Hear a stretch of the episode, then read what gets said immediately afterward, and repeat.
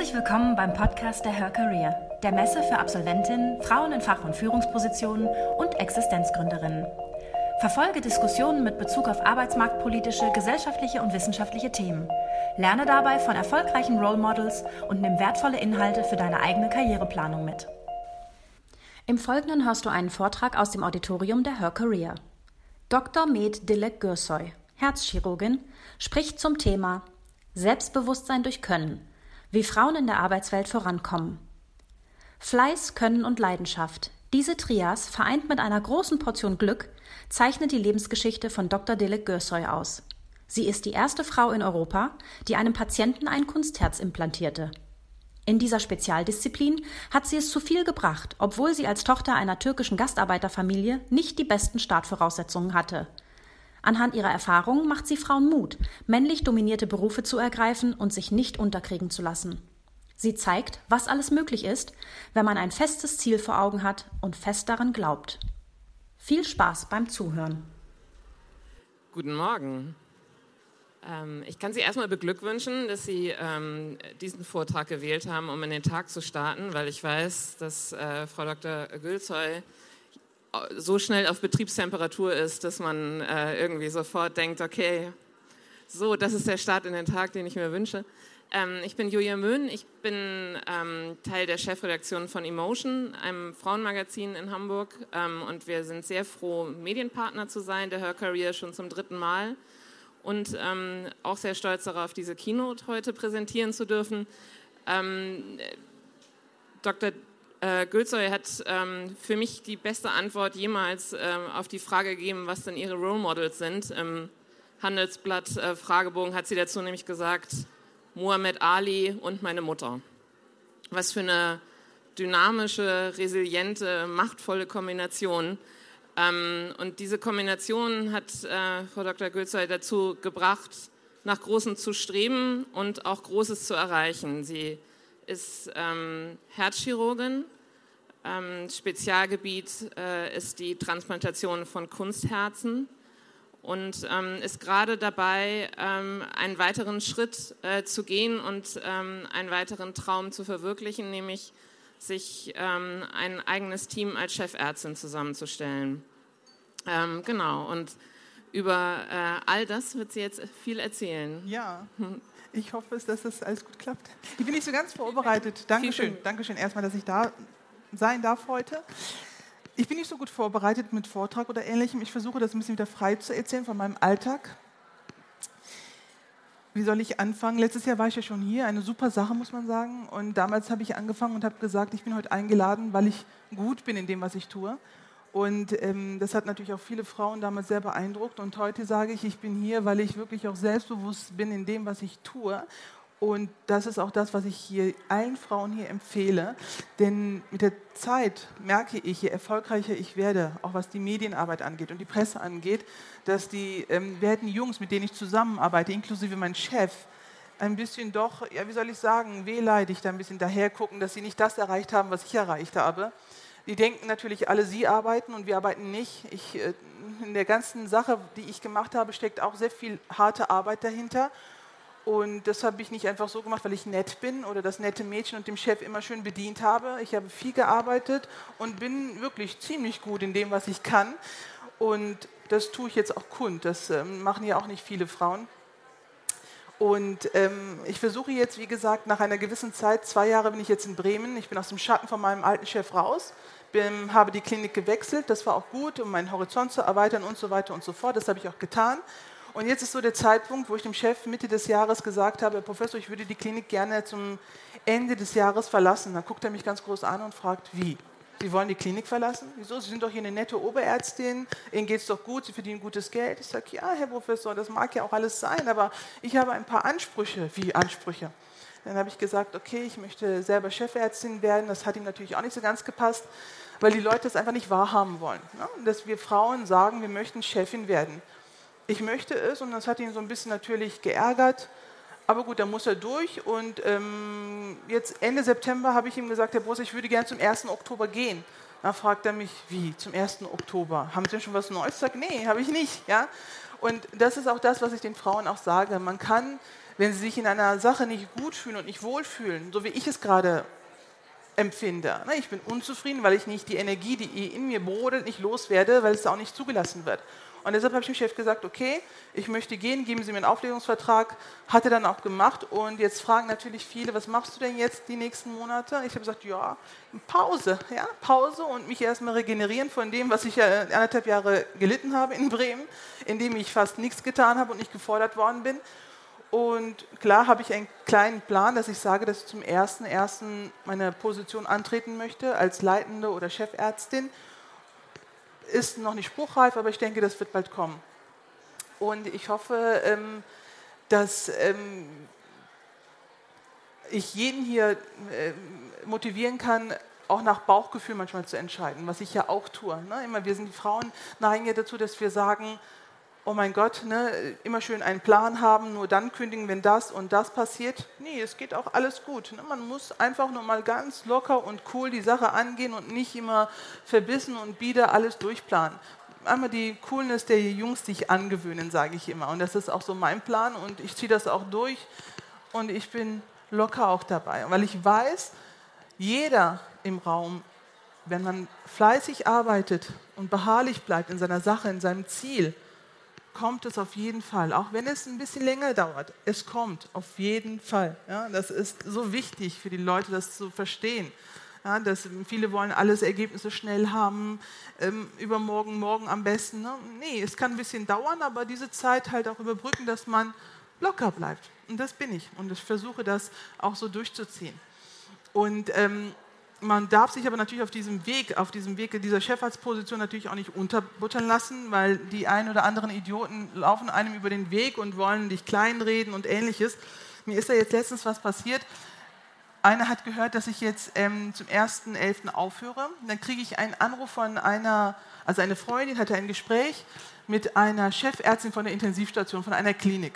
Die ruft mich dann an und sagt, ja, Frau Gürsoy, der neue Chefarzt ähm, möchte jetzt gerne ein Team aufbauen, sagt, zu, sagt sie zu mir, und ähm, er sucht jemanden, der das Team ergänzen könnte. Ist er ergänzen? Ist er, haben Sie mich gegoogelt?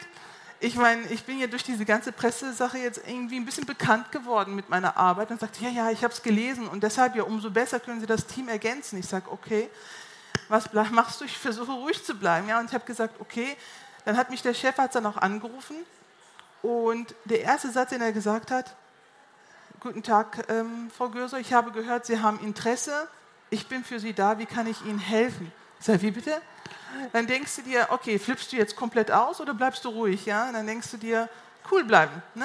Äh, weil äh, der Gegenüber ist ja nicht gerade besser, im Gegenteil, vielleicht sogar noch ein bisschen schlechter als der, der eigene, die eigene Person. Und da bin ich ruhig geblieben, habe gehört und dann fragt er mich, wie viel haben Sie operiert, was können Sie, dieses, jenes. Ich sage, oh, Hilfe, ne, jetzt es wieder los. Und dann habe ich gesagt, wissen Sie was? Ich habe genug operiert, dass, ich, dass meine Patienten alle überleben und es ihnen dann auch noch gut geht. Und dann habe ich gesagt, dass mein Steckenpferd halt die Kunstherzimplantation ist. Da fragt er mich, welches ich denn implantiere. Dann sage ich, wie welches? Es gibt doch nur eins. Ah ja, stimmt, es gibt nur eins. Ja, und dann merkt man schon wieder, ne, die Leute, sie sind, die unterschätzen dich, obwohl sie ganz genau wissen, durch diese, ich meine, ich bin ja auch in der Szene der Herzchirurgie bekannt. Er kennt mich, er weiß, was ich mache und trotzdem tut er so, als würde er mich nicht kennen und fragt mich auch noch, was ich kann. Und dann habe ich zu ihm gesagt, wie ja, in der Kunstherztherapie, was ich alles gemacht habe und tue. Und dann war er schon wieder beeindruckt und Herr Vergrößer, wir müssen uns unbedingt sehen und ich muss Ihnen unbedingt helfen. Ich sage, ja. Dann habe ich gesagt, du kannst mich mal. Ja? Und ich habe dann einfach gesagt, ähm, danke für, ihre, für, für, Ihr Interesse, aber ich suche mir doch was, was anderes. Und das hat ihn dann auch so ein bisschen, also ich, das ist wieder so ein typisches Beispiel, ja, ähm, wir helfen dem kleinen Mädchen mal. Ja, und äh, das ist das, was ich sage. Keiner würde sich also trauen, in meiner Position zu sagen, bald arbeitslos, ja, aber zu sagen, nee, ich will nicht, würde sich der interessiert dann noch zuhören. Aber nee, es ist okay, sagt nein für das, was ihr nicht wollt. Ja, verfolgt euer Ziel, das tue ich ja auch, und dann wird das irgendwann kommen. Ne, davon bin ich zu 100 und 1000 Prozent überzeugt auch wenn es ein bisschen später ist. Das habe ich ja gestern hier auch noch gemerkt bei dem Essen, dass viele Leute dann auch erzählt haben, ja, und wir müssen das äh, so planen und jenes so planen. manchmal muss man es nicht planen. Manchmal muss man einfach nur mal machen und sagen, ich trete jetzt zurück, um dann wieder voll aufzulaufen. Ne? Das versuche ich, wie gesagt, jetzt auch. Und ja, ich, äh, wie soll ich sagen, ich versuche auch natürlich ähm, das, was ich äh, von meiner Mutter, weil mit dem Role Model hast du ja dann eben auch gesagt, mit, der, mit meiner Mutter, was sie dann auch durchgemacht hat und mit, mit Muhammad Ali, das sind ja beide so Persönlichkeiten, vor allem Muhammad Ali, der mit seiner frechen Schnauze einfach den Leuten irgendwas gesagt hat. Der Mann, der konnte was. Und ich fordere alle Frauen auf, ne, ein bisschen auf ihre Fähigkeiten beruhen, zu sagen, okay, wir können das und wir wollen das auch so gut machen oder wir werden es auch so gut zu machen und ich brauche nicht jemanden, der mich da ähm, ja, fördert. Einfach mal auch selber machen. Das ist der Plan und das will ich ja unbedingt auch durchziehen. Und ich hoffe, dass das für alle hier auch ein Beispiel ist, dass mal Frauen auch sagen können, wir machen, ziehen uns zurück, um dann wieder voll durchzustarten. Und das ist auch mein Plan. Ja, ja genau.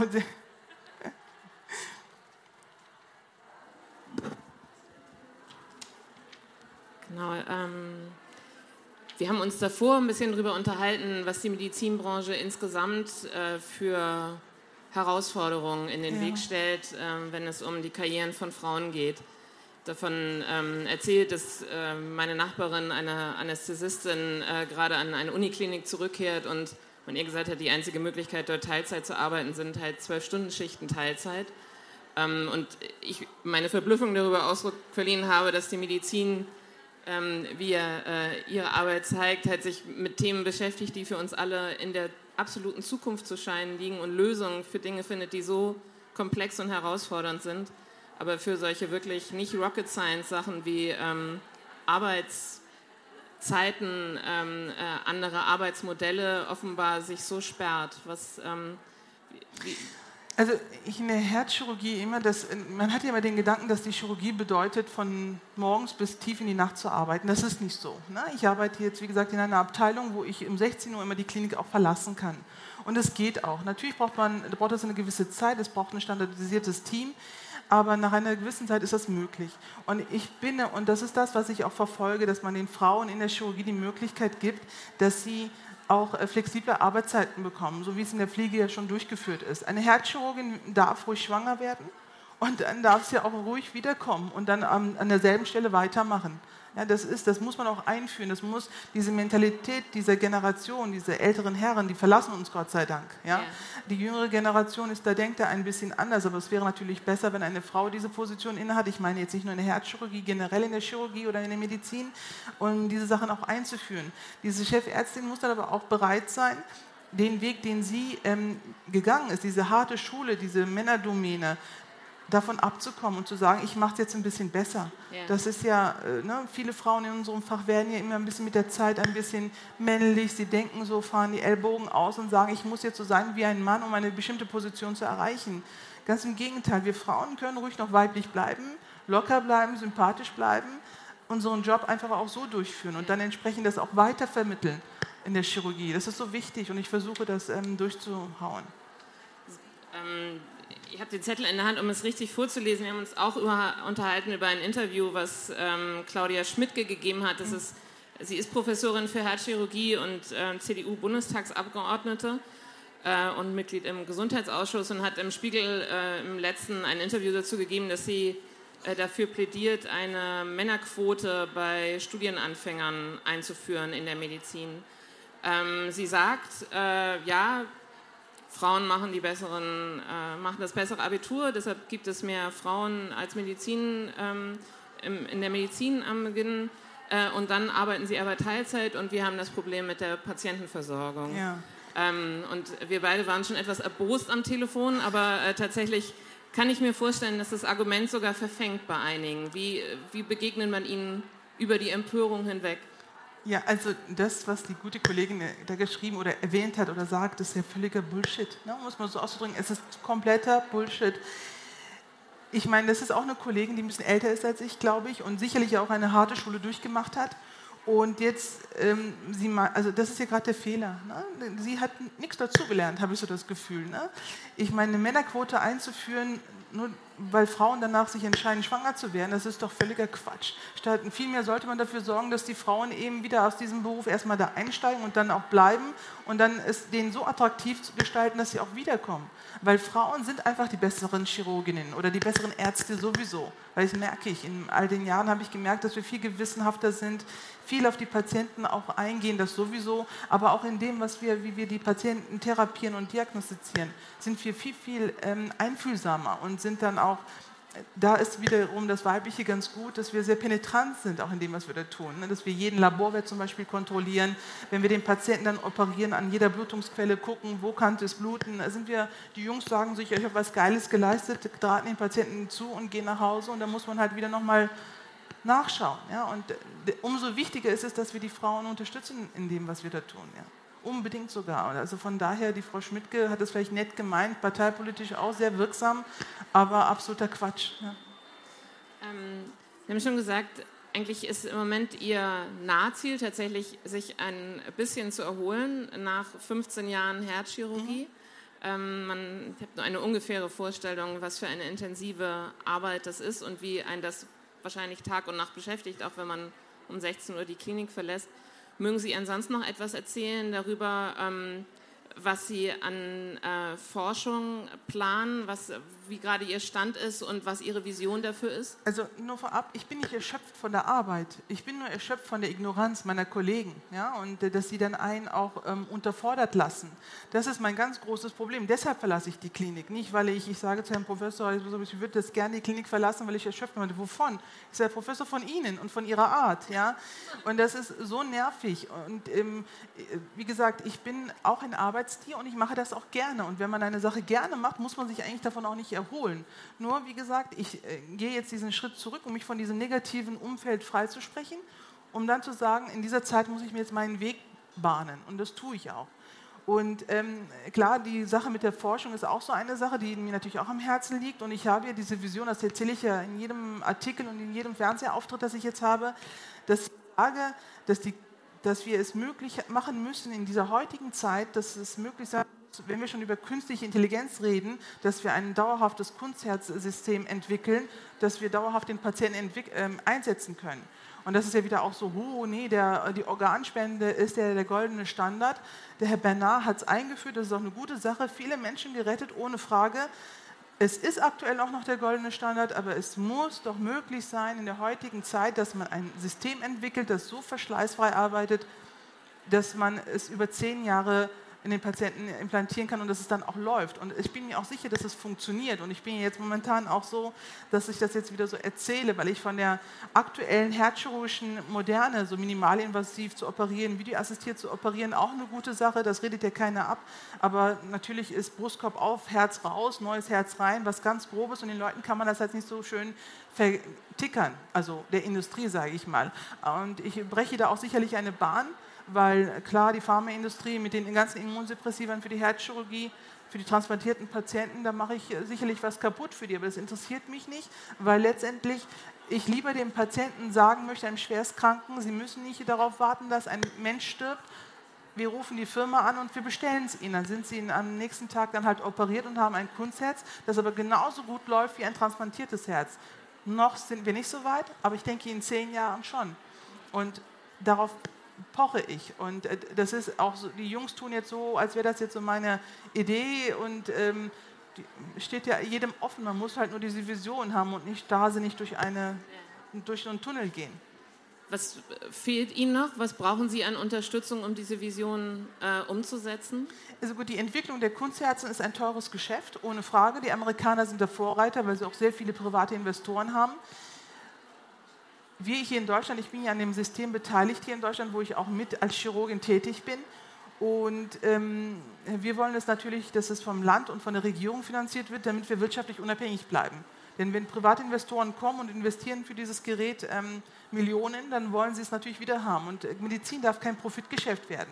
Es geht um Menschenleben, ja. Und dann will ich als Medizinerin frei von jedem wirtschaftlichen Denken sein. Und ich möchte auch alle Kunstherzen implantieren, die entwickelt werden. Die Franzosen entwickeln eins, die Australier entwickeln eins. Und ich möchte später im Zentrum sagen, okay, entweder das, woran ich gearbeitet habe, oder mehrere Systeme, die auf dem Markt sind. Also es, ist, es scheitert meistens an Geld, Aber auch da sind wir gut dabei, sage ich mal jetzt aktuell. Ähm, würde gerne nochmal äh, zurückkommen zu, äh, zu Muhammad Ali und äh, ihrer ja. Mutter. Jetzt hätte ich beinahe gesagt, meiner Mutter. Ist, äh, äh ne, Muhammad Ali und meiner Mutter ist auch, ähm, auch eine gute Kombination. Ähm, diese äh, Resilienz, die ich gesagt habe, so eine Widerstandsfähigkeit, ähm, die, die man braucht, glaube ich, um einen Weg zu gehen, wo halt Männer am Rand stehen und erstmal sagen, Mädchen, was möchtest du denn hier? Ähm, haben Sie das Gefühl, das war schon immer in Ihnen? Ähm, oder gibt es Dinge, wo wir auch äh, sagen könnten, das kann man übernehmen, das kann man sich antrainieren und das hat mir dabei geholfen? Klar, spielen halt die Mütter oder irgendwelche Vorreiter oder Vorbilder, die man im Leben hat, die jeder hat von uns, sicher eine ganz große Rolle. Bei mir war es halt, wie gesagt, meine Mutter, die halt ähm, mit 36 Jahren Witwe geworden ist und immer noch, es, wenig, es hört sich ja immer so kitschig an, aber es ist nun mal so, dass meine Mutter noch mit 66 am Fließband steht und am Akkord arbeitet. Und diese Frau macht es mit Leidenschaft, ja, weil sie mit Dankbarkeit verbunden, dass sie die Kinder großziehen konnte. Und das sollte man sich auch immer beibehalten, diese Dankbarkeit, ja, dass man hier in Deutschland so ein kleines Luxusproblem hat.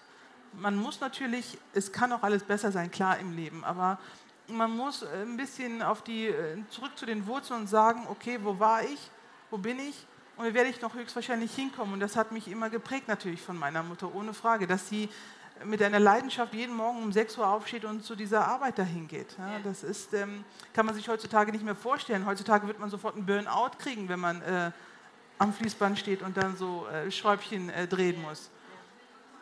Ähm, und tatsächlich, Sie sind ja aufgrund ihrer Biografie und aufgrund ihrer Leistung prädestiniert für ganz vieles zu stehen, wo man irgendwie sagt, ne, sie äh, können ähm, Kindern äh, mit, äh, die, die Eltern haben, die hier eingewandert sind, bestimmt viel erzählen. Sie können ähm, Menschen etwas erzählen, die, ähm, die die Ersten sind, die studieren, äh, ja. Frauen erzählen, die erstmal in ja. der äh, Herzchirurgie arbeiten. Wie gehen Sie selber damit um? Was, was wählen Sie aus sozusagen, um zu sagen, euch möchte ich empowern, euch möchte ich diese Geschichte weitergeben. Ja, man muss natürlich ein Ziel auch haben. Ja? ja. Man muss ähm, ähm, ein Ziel im Leben haben und daraufhin auch hart hinarbeiten. Keiner kriegt etwas geschenkt. Ne? Und nur weil man jetzt eingewandert ist, erst recht nicht. Ne? Ja.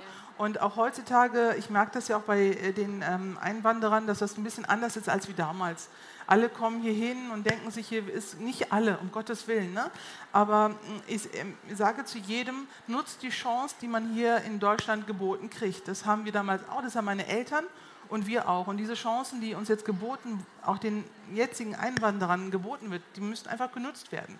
Ja. Und von nichts kommt ja auch nichts. Ja?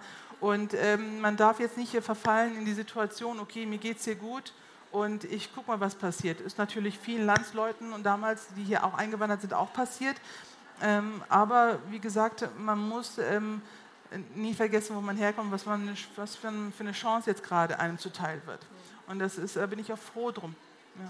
Sie haben schon ein bisschen gesprochen über ähm, Ihren Mentor und Förderer, ähm, der Sie äh, begleitet hat über ähm, zwölf der 15 äh, herzchirurgischen Jahre. Ähm, was, wie, wie, sind Sie heute, wenn Sie Mentor sind, Mentorin sind für äh, Frauen? Was, was ist Ihre Hauptbotschaft und wie begleiten Sie sie? Ja, ich lasse, das ist auch so wichtig. Ich hatte immer das Glück, immer ähm, meine Sache so zu tun, wie ich es gerne hätte. Natürlich hat er mir vertraut, mein Chef, das tue ich jedem, der zu mir kommt, auch erstmal. Er fängt bei 100% Vertrauen an und dann ist, liegt es an ihm oder an ihr, das alles abzuarbeiten, nach unten oder nach oben. Ja. Und ich lasse, und das möchte ich auch, das war wichtig auch für mich, dass ich... Ähm, freigelassen wurde in dem, was ich tue. Und ich lasse auch gerne die Leute walten. Ne? Wenn sie kommen oder chirurgisch aktiv werden wollen, gucke ich einmal drauf, funktioniert es und dann beim zweiten Mal sage ich, okay, mach jetzt deinen Weg und tu es. Ne? Also ähm, er muss, oder diejenigen, die zu mir kommen, müssen erst nicht knechten, um dann irgendwas zu werden, was bei mir halt so war. Ja? Und das ist völliger Irrsinn, dass man irgendwie zwei Jahre erst Haken halten muss, um dann operativ aktiv zu werden. Das muss alles nicht sein. Und ich ähm, ähm, kämpfe bitte dafür, dass alle Frauen, die als Studenten zu uns kommen, auch in Bremen war das ja so, sofort aktiv an die, an, an die Patienten ranlasse. Natürlich bewusst, nicht einfach so, mach mal, weil es sind ja letztendlich Patientenleben, aber ich lasse sie nähen, ich mache sie, äh, lasse sie den Thorax zumachen, natürlich unter Kontrolle und das motiviert die Leute. Man muss die Leute motivieren in dem, was sie da äh, vorhaben, sonst läuft es nicht.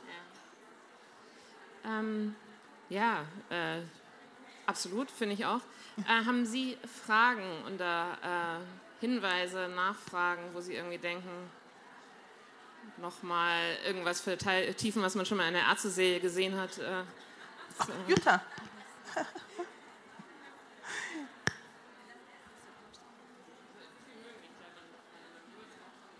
Ähm, hallo, ich finde es äh, super äh, beeindruckend, was Sie erzählt haben. Ich finde es ganz, äh, ganz große Klasse, dass Sie sagen, okay, machen Sie einfach Ihr Ding. Und äh, in eine ähnliche Situation, allerdings auf einer viel äh, niedrigeren Ebene, äh, bin ich auch gewesen. Und deshalb finde ich es total ermutigend, dass Sie sagen, okay, machen Sie einfach und haben Sie Mut. Ähm, ich habe eine Frage bezüglich dessen, was ist denn Ihre Story? Sie haben jetzt gesagt, okay, Sie machen einfach mal Pause, weil, wenn ich das richtig verstanden habe, sind Sie in kürzer Zeit möglicherweise aber auch äh, jetzt nicht mehr im Lohn und Brot. Und in diesen Situationen, in meiner Erfahrung oder so wie ich es erlebt habe, äh, kommt auf die Frage, und das machst du jetzt. Und ich habe mich sehr stark bemüßigt gefühlt, immer eine Erklärung zu finden, scheiße, ich mache eigentlich nichts. Ich gucke auf LinkedIn jeden Tag, ob es Jobs gibt. Aber das äh, kam mir nicht, äh, keine Ahnung, nicht attraktiv genug als Antwort. Und meine Frage an Sie ist, würden Sie eher sagen oder würden Sie äh, dann Frauen raten oder generell Menschen in dieser Situation raten, zu sagen, okay, ich gucke mich um, ich sammle mich jetzt erstmal oder ich habe Ideen, an denen ich arbeite. Also braucht man eine, eine Erklärung dafür oder eine Ausrede oder eine Ersatzstory, was man eigentlich macht, ob man, keine Ahnung, einfach sucht oder soll man auf jeden Fall äh, was gründen oder an, an, an, der nächsten Revolution arbeiten? Kann man einfach sagen, ich, ich mache nichts, ich weiß nicht, was ich mache, ich habe keine Ahnung, ich habe gerade gekündigt und hoffe auf das große Glück? Na, also in nee. diese Richtung geht die Frage. Danke. Auf das größte Glück kann man natürlich, Glück gehört immer dazu, aber nur darauf zu warten wäre natürlich fatal zu sagen, warte, es kommt schon auf dich zu. Sicherlich, ähm, es war ja bei mir ja auch so, ähm, ich bin momentan auch in so einer Situation, wo ich wirklich ähm, viel kann, viel Erfahrung habe. Das hatte ich natürlich mit 26 noch nicht. Und mit, erst mit dieser Erfahrung kann ich sagen, okay, ich gehe jetzt erstmal raus.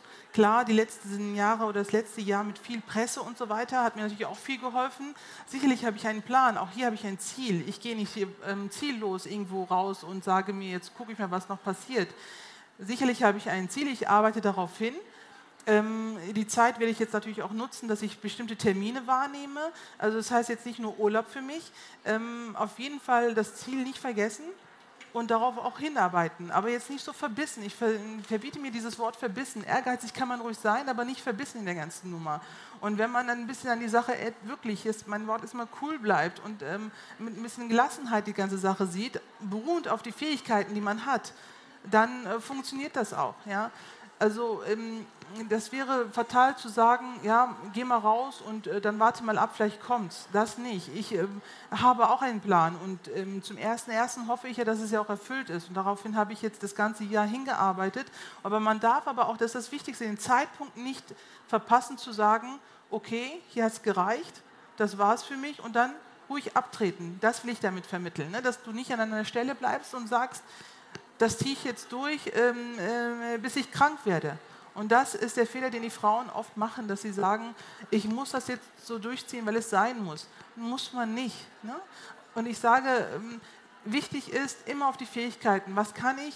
Was, wozu bin ich in der Lage? Und auch Selbstbewusstsein zu sagen, das wird, das wird alles so kommen, wie ich es mir auch vorstelle. Und es kommt dann auch meistens so. Ich hoffe es. ich bin mir ganz sicher. Ja? Jutta. Also ich habe vernommen, dass, äh, dass du dich jetzt ja eine, eine Führungsposition anstrebst, dass ein Team zusammenstellst. Und was, ist denn, was wäre denn für dich so ein Dream-Team? Also welche Eigenschaften, welche Capabilities brauchst du in deinem Team? Das Team steht ja schon fest.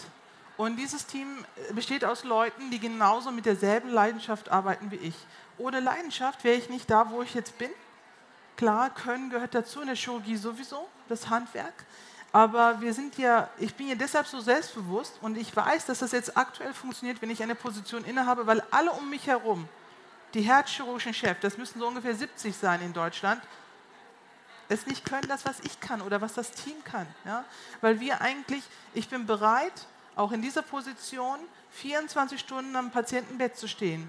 Denn nur so bin ich erfolgreich geworden. Freiwillig. Ne? Und dann merkt deine, merkt deine Zunft, die nach dir kommt, oh, guck mal, was die da macht. Das war, also meine Erfahrung hat mir das jetzt gezeigt, dass wenn die da steht, 24 Stunden freiwillig bei ihrem Patienten, dann mache ich das auch. Und so kommt das. Und so lernen das die Leute. Und ähm, ich habe auch gemerkt, wenn mein Chef, also wie sagt man, der Fisch stinkt vom Kopf irgendwie, oder ist das so im?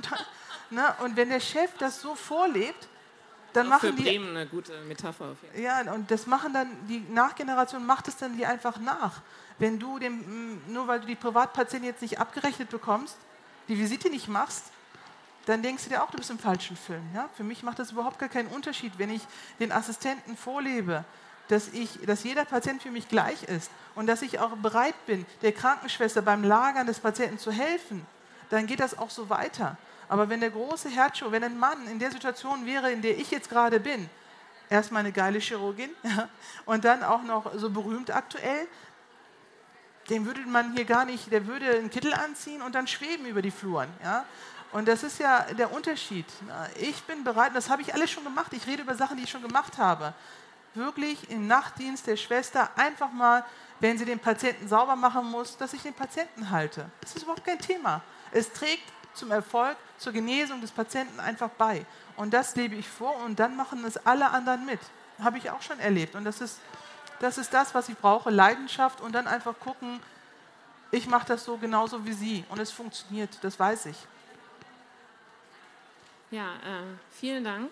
Ja. Das, äh, und ähm, ja, weiterhin Ihnen einen schönen Her Career Tag. Und ähm, wir freuen uns weiterhin von Ihnen zu hören, zu lesen, Ja, zu sehen Jahr und ich, vielleicht nicht unbedingt operiert zu werden. Ja, hoffe ich. Aber nächstes Jahr hoffe ich, dass ich dann all das, das was ich jetzt erzählt habe, Ihnen sagen kann, okay, ich habe es jetzt erreicht. Ne? Und es wird kommen, Mädels, das sage ich euch. Vielen Dank. Danke fürs Zuhören. Weitere spannende Folgen und aktuelle Informationen zur kommenden Messe findest du unter www.her-career.com. Bei der Her Career triffst du zum Erfahrungsaustausch auf Role Models und Top-Entscheider aus Wirtschaft, Wissenschaft und Politik. Ein Besuch, der sich mehr als auszahlt. Wir freuen uns auf dich.